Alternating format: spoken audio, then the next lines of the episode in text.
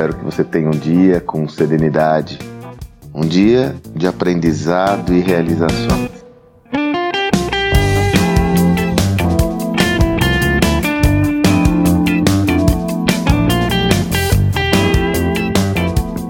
Eu vou retornar a um tema que eu já trouxe em alguns áudios aqui, mas que eu vejo ainda como de profunda relevância. E essa minha percepção é advinda das interações que eu tenho tido constantemente com executivos, empreendedores, líderes e indivíduos em geral. Um dos maiores desafios que nós temos na atualidade é a adoção de um repertório velho para lidar com o mundo novo. O que eu quero dizer com essa frase? Vivemos num ambiente em transformações importantes que são estruturais. Há uma tendência de você adotar todo o seu conhecimento anterior e aplicá-lo nesse novo mundo. O risco disso dar errado é muito grande. Na realidade, eu vou reconstruir essa frase. O risco disso dar certo é muito pequeno. Por quê? Você está usando um pensamento velho no mundo novo. No livro Gestão do Amanhã eu já contava, nós, eu e o Salib já contávamos a história de como foi no Brasil o advento da televisão e o surgimento das novelas. Num primeiro momento, veja, entenda que a linguagem que vigorava antes da televisão era a linguagem radiofônica, era o rádio. E um dos programas mais populares eram as radionovelas. Quando surgiu a televisão, qual foi o primeiro, um dos primeiros comportamentos dos empreendedores da época. Ó, vamos montar aqui as novelas na televisão. Como eles fizeram isso? Eles pensaram o velho no novo. Então eles montaram da mesma forma que eles faziam as radionovelas, com atores em estúdio narrando a história, eles abriram uma câmera e fizeram as radionovelas.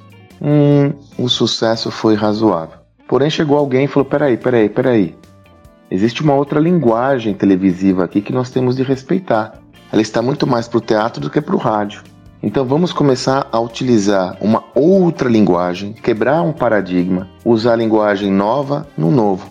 Foi aí que surgiu as telenovelas, que foi um sucesso retumbante, um dos maiores casos de sucesso do Brasil, né, de todo contexto é, corporativo no Brasil, são as telenovelas, que foram inclusive responsáveis pelo crescimento hegemônico da, da Rede Globo. Percebe que a radionovela é o velho no novo a novela, é, a telenovela é o novo no novo.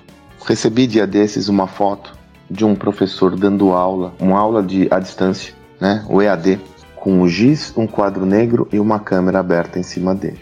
Não há nada de errado nisso, mas inegavelmente isso é utilizar o velho repertório no novo. Qual que é a provocação que eu faço a você? É necessário você abandonar muito do que você sabia e introjetar um novo tipo de conhecimento adaptado a essa nova realidade. Por isso que é tão necessário você abandonar o conhecimento anterior, porque se você não der espaço para o velho, o novo não se estabelece. Dessa forma, eu posso resumir essa visão na necessidade de você adquirir um novo repertório para lidar com esse novo mundo.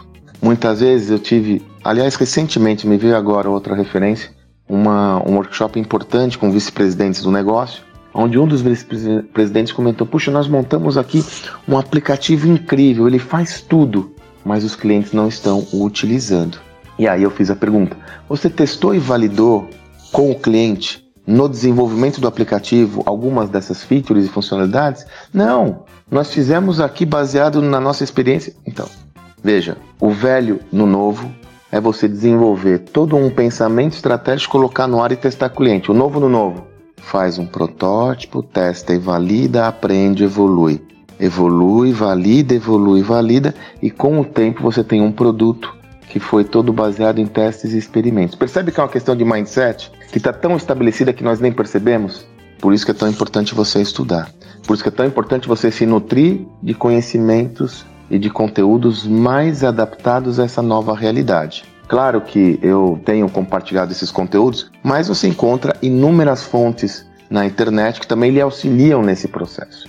Não estou aqui advogando em causa própria, porque eu estou trazendo para você a necessidade de você adquirir um novo repertório para enriquecer o seu próprio conhecimento. Se você não fizer isso, vai haver um descasamento de conhecimento. Você vai continuar tendo um conhecimento antigo no mundo novo, e isso vai gerar uma ruptura importante, impactando a sua performance. Reflita sobre isso com coragem e humildade. Que você tenha um excelente dia e até amanhã.